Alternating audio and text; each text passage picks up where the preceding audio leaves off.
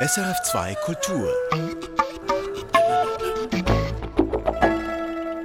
Die Gewinnerin des Goldenen Löwen, Audrey Divon, und der amerikanische Schriftsteller und Komponist Paul Bowles, sie sind beide in dieser halben Stunde Thema in Künste im Gespräch.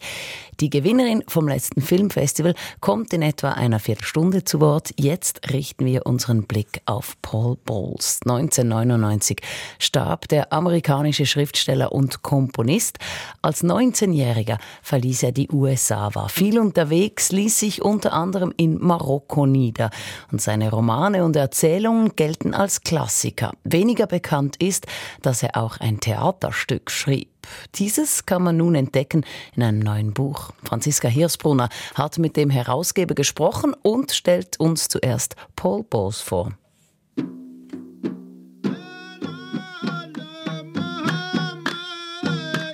An Paul Bowles kann einem bis heute vieles faszinieren. Seine Frühreife und seine Vielseitigkeit als Künstler zum Beispiel. Schon als Jugendlicher nahm er Kontakt zur europäischen Avantgarde auf, kehrte den USA den Rücken und war fortan immer unterwegs.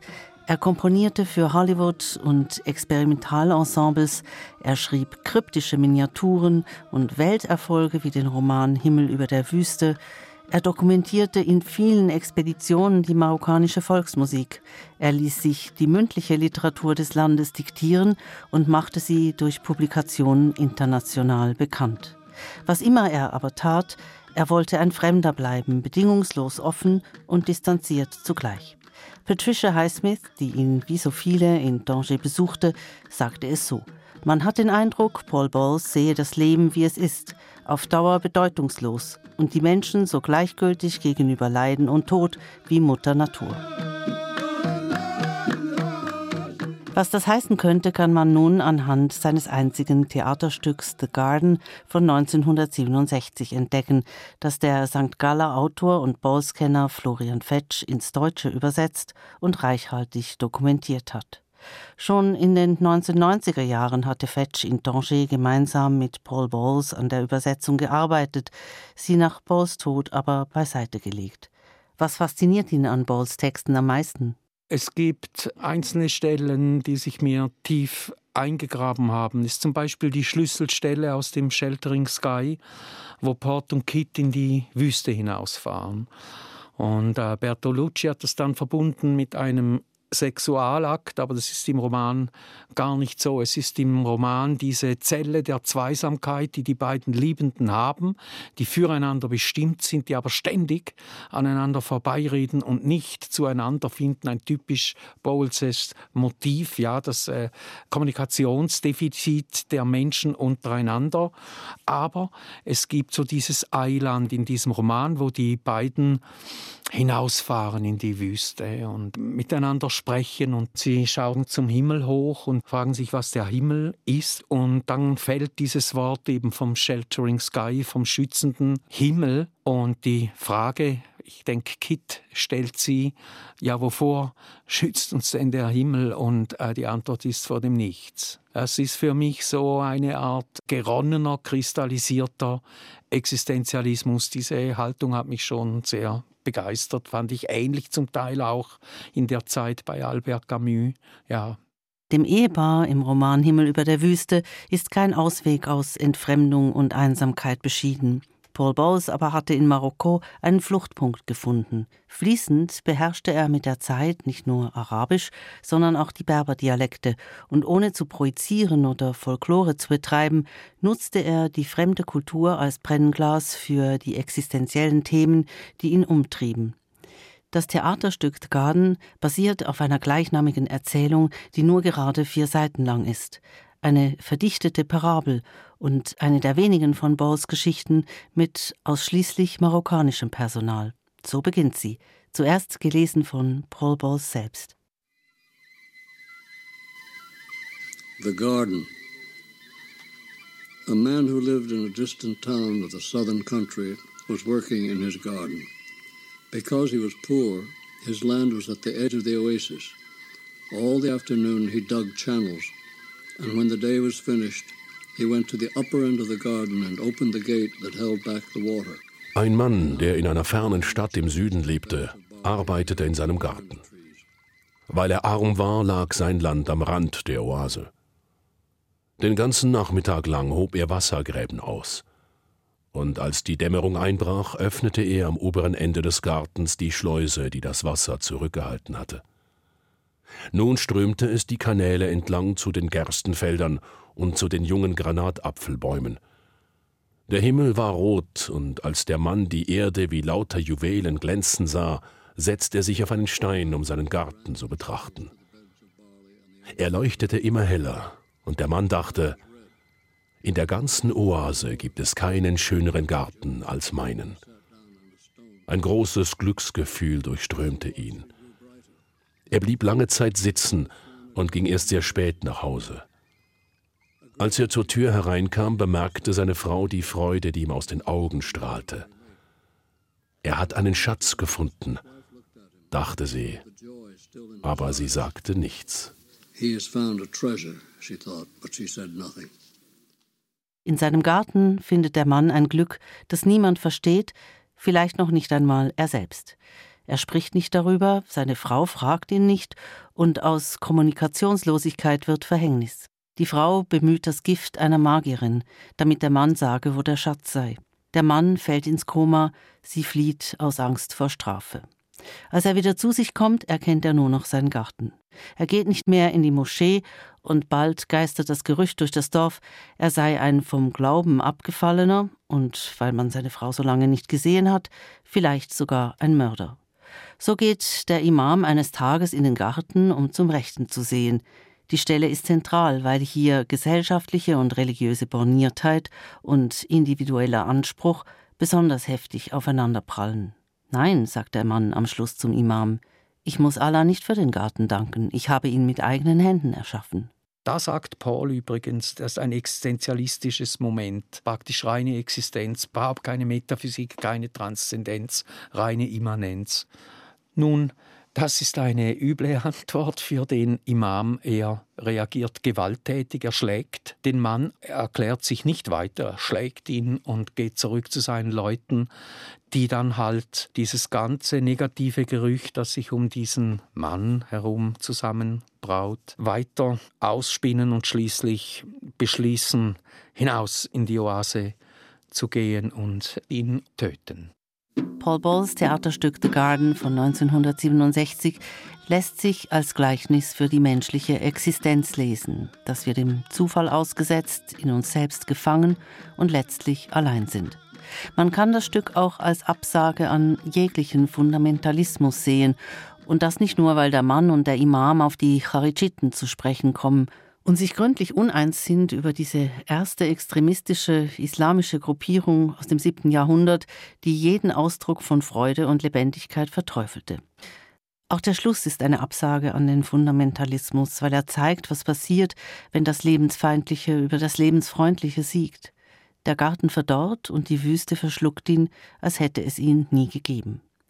Florian Fetsch sieht im Stil von Erzählungenstück den Einfluss der marokkanischen Geschichtenerzähler, die Paul Bowles ihre Texte diktierten, aber eine Deutung des Inhalts konnte er Bowles nicht entlocken. Ich habe ja auch gefragt, hast du denn an fundamentalistische Strömungen gedacht? Und zu Recht antwortet er in dem Sinn, wie es sie in den 90er Jahren, damals in Algerien vor allem, gegeben hat, hat es das in den 60er Jahren nicht gegeben.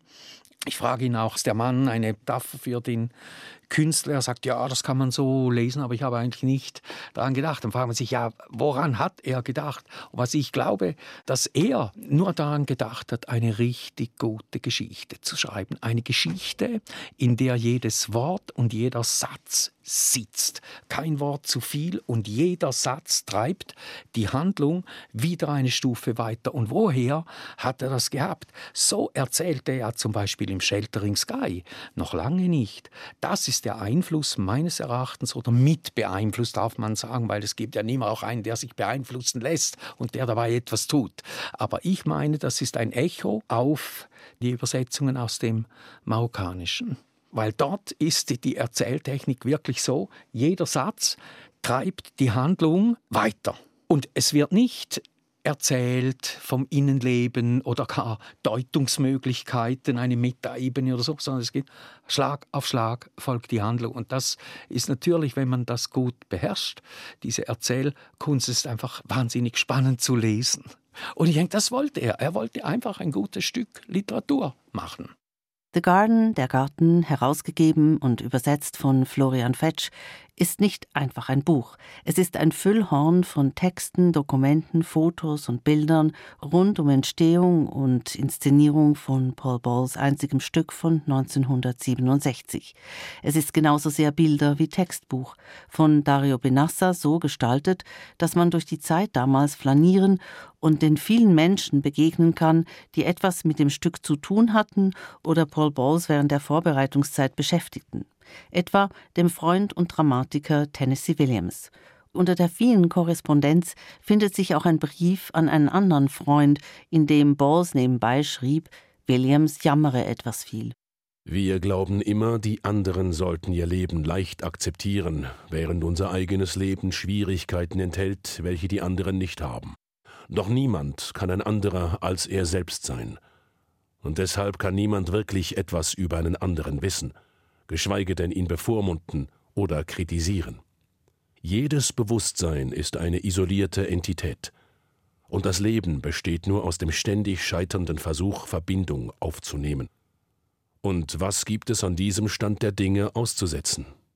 Texte wie dieser, die so typisch für Balls sind, ziehen einen in Florian Fetschs Dokumentation unweigerlich in die faszinierende Welt von damals. Aber was ist die Aktualität des Stücks The Garden? Die Aktualität von guter Literatur besteht meines Erachtens darin, dass sie immer noch auf uns zukommt. Also Ezra Pound sagt, gute Literatur ist Neues, das neu bleibt. Dante kommt noch immer auf uns zu, Homer, diese irrsinnige Flüchtlings- und Migrationsgeschichte kommt noch immer auf uns zu. Hanke Rum darf man sagen, dass ein Text immer mehr weiß als sein Autor. Und dass eben wir heutigen Leser natürlich sagen, es ist brandaktuell, weil wir darin die Probleme mit dem islamistischen Extremismus gespiegelt sehen können. Ja, oder wir sagen, es ist eine Parabel über das Scheitern des Künstlers in der Welt oder so. Aber im Grunde ist es einfach eine Erzählung, die für verschiedene Deutungsansätze offen ist es ist ein Denkkristall. Der Garten ist eine Erzählung, die aus ganz verschiedenen Perspektiven angeschaut werden kann. Wir können sie auch aus der psychologischen oder aus der Theorie über den Dialog, das Scheitern des Dialogs, hätten wir auch Zugänge zur Interpretation. Aber es ist nicht so, dass Bowles jetzt eine bestimmte Interpretation da hätte, sondern das ist ja dieses Enigmatische, dieses Rätselhafte, das es bei Bowles gibt. Es gibt wie irgendwie keine letzte eindeutige Interpretation, aber es gibt uns viel nachzudenken. Florian Fitsch, Autor, Übersetzer und Herausgeber des einzigen Theaterstückes des amerikanischen Schriftstellers Paul Bose. The Garden, der Garten heißt das Bilder- und Textbuch und erschienen ist es im Pilger Verlag. Sie hören Künste im Gespräch. Wir schauen noch nach Frankreich in die 60er Jahre. Die Studentin Anne wird ungewollt schwanger. Eine Katastrophe für sie, denn nicht nur der Abbruch ist illegal, sondern schon jede Hilfeleistung dazu. Die Regisseurin Audrey Divon hat den Roman Das Ereignis von Star-Autorin Annie Ernaux verfilmt und der Film L'Evénement hat ihr den Goldenen Löwen von Venedig eingebracht. Michael Sennhauser hat L'Evénement gesehen. Schon mit ihrem ersten Roman Les Armoires Vides von 1974 wurde die französische Autorin Annie Ernaux zu einer prägenden Stimme der französischen Gegenwartsliteratur. Ihre autobiografischen, in schneidender Nüchternheit verfassten Bücher wurden erstaunlich populär. Ihr auch als Écriture plate, flaches Schreiben bezeichneter schnörkelloser Stil geht mit messerscharfen Beobachtungen unter die Haut. Mit der Umsetzung des Buches L'Evénement hat es Filmemacherin Audrey Divon geschafft, Annie Ernaux Nüchternheit in eine packende filmische Direktheit zu übertragen. Die Hauptfigur des Films wie des Buches ist die Studentin Anne Duchesne. Also die Autorin Annie Ernaux mit ihrem Mädchennamen. Anne hat es mit der Unterstützung ihrer Eltern, die ein Café betreiben, an die Uni geschafft. Sie studiert methodisch und zielgerichtet auf ein Lehramt hin, aber sie ist auch eine junge Frau mitten im gesellschaftlichen und erotischen Aufbruch der 1960er Jahre.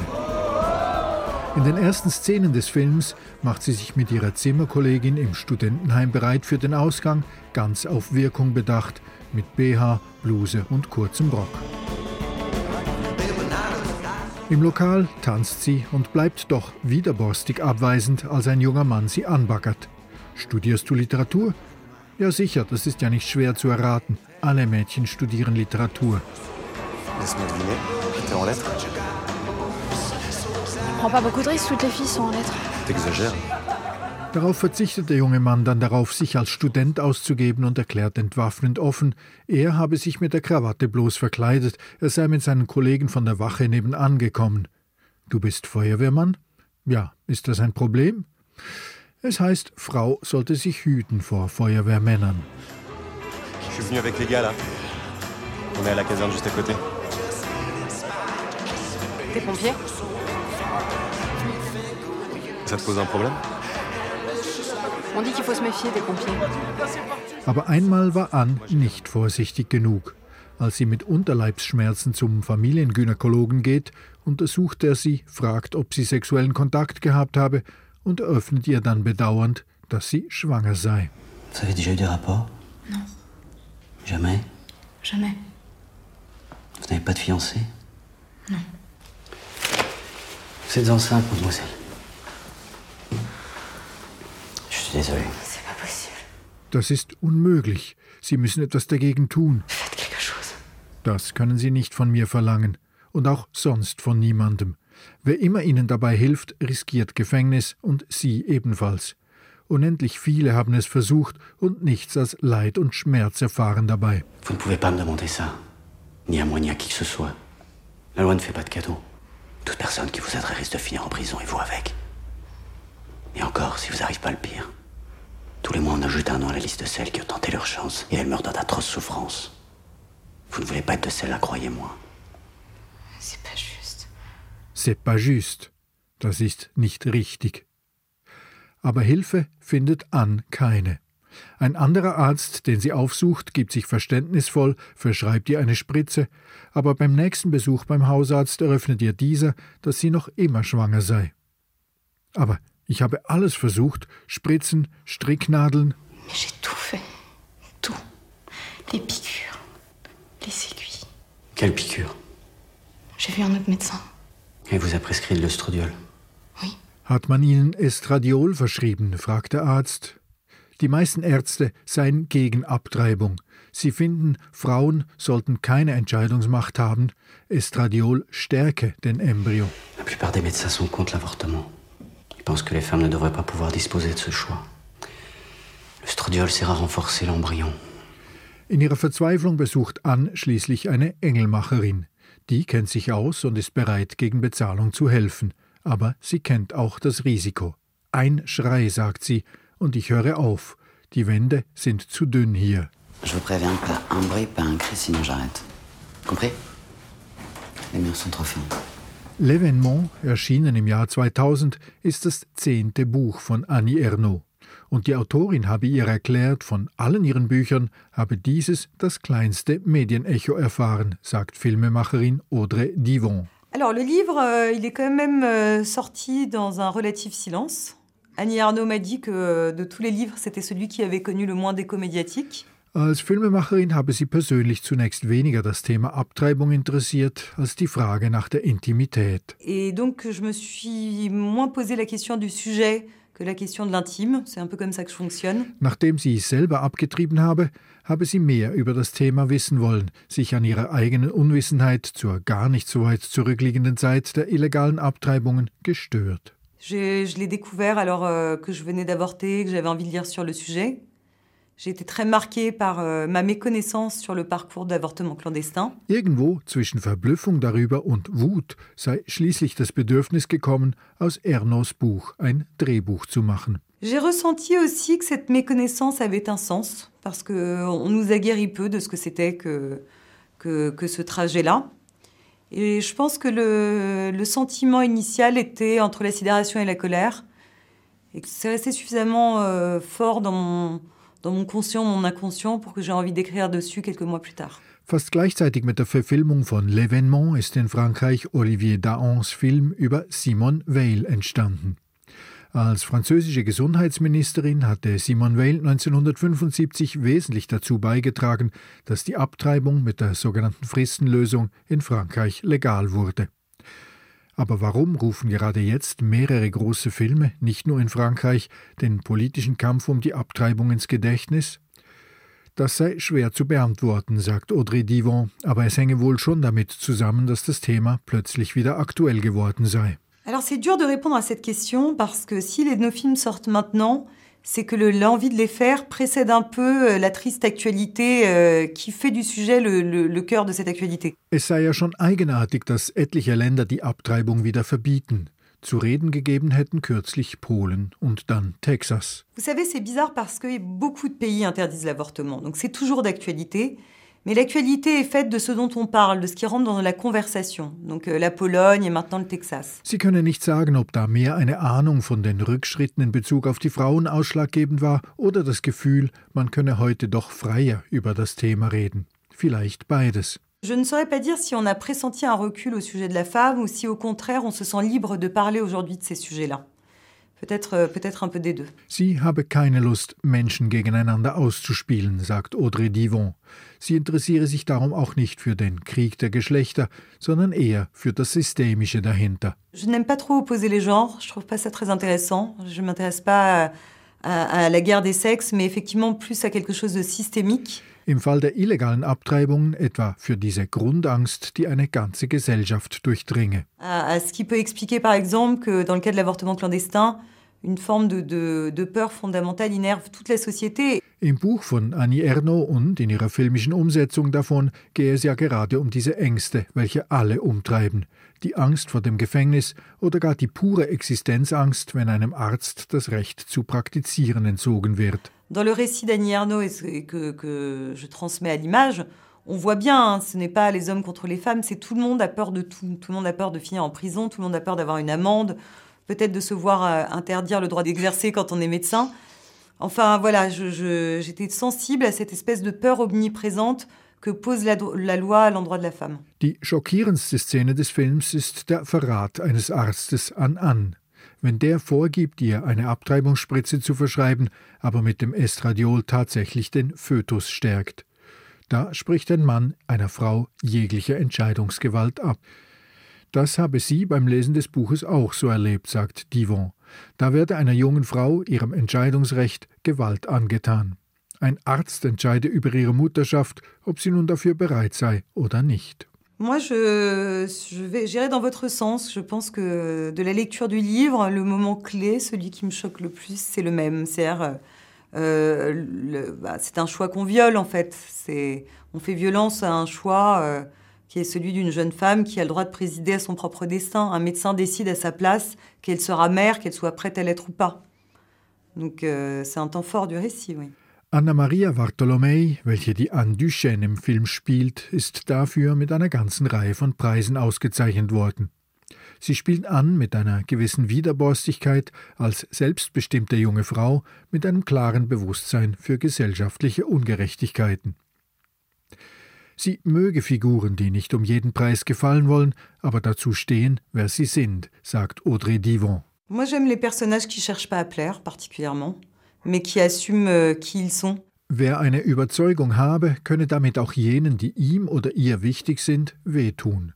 Das sei eine Vorstellung, die ihr sehr nahe sei, sie durchs Leben begleite, sagt Audrey Divon, und eine Vorstellung, die sie auch im Werk von Annie Ernaux sehe. die gehe auch sich selber auf den Grund. Moi, je suis très sensible à cette idée. C'est euh, une idée qui me porte dans la vie. C'est une chose que je reconnaissais dans l'œuvre d'Annie Arnaud. Il me semble qu'elle est comme ça, elle va au bout d'elle-même. Et c'est une chose que j'avais envie de transmettre à ma comédienne, qui a très bien embrassé cette idée d'ailleurs, parce que je pense qu'elle est un peu comme ça elle aussi. Und das habe sie auch ihrer Darstellerin vermitteln wollen, sagt Audrey Divon. Anna Maria Bartolomei sei wohl auch ein wenig wie Annie Ernaux. Wenn das für die Figur gilt, kann man das vielleicht auch auf den ganzen Film ausweiten, schlage ich der Regisseurin vor. Dieser Film hat Momente, die schwer zu ertragen sind, blutig, schmerzhaft. Wie seine Hauptfigur legt es auch der Film nicht darauf an, zu gefallen. Das gefalle ihr, sagt Audrey Divon. Sie sei überzeugt, man könne dazu gebracht werden, Dinge zu mögen, die einem eigentlich nicht gefallen wollen. Oui, je pense que, bah, écoutez, moi, ça me plaît que ce soit votre lecture parce que on, on, on peut être amené à aimer des choses qui pourtant ne cherchaient pas à nous plaire.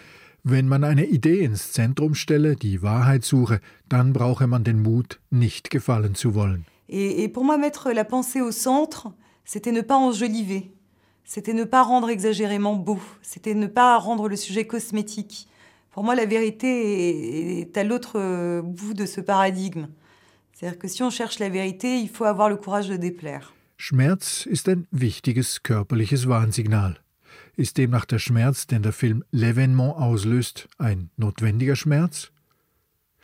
Ein nötiger Schmerz, das treffe es, sagt die Regisseurin. Schmerz als Selbstzweck, das wäre schade. Schmerz als Provokation, das hätte sie nicht gewollt. Aber aus einer Notwendigkeit heraus dürfe man vieles tun. Douleur nécessaire, euh, je, pense que ça définit un peu, la un peu la démarche. Gratuite, ça aurait été dommage. Par provocation, j'aurais pas supporté. Mais par nécessité, on a le droit de faire beaucoup de choses. L'événement löst das ein. Der Film ist von einer schmerzlichen, radikalen Schönheit, ohne Sentimentalität, aber direkt und wahr jenseits aller Ideologie.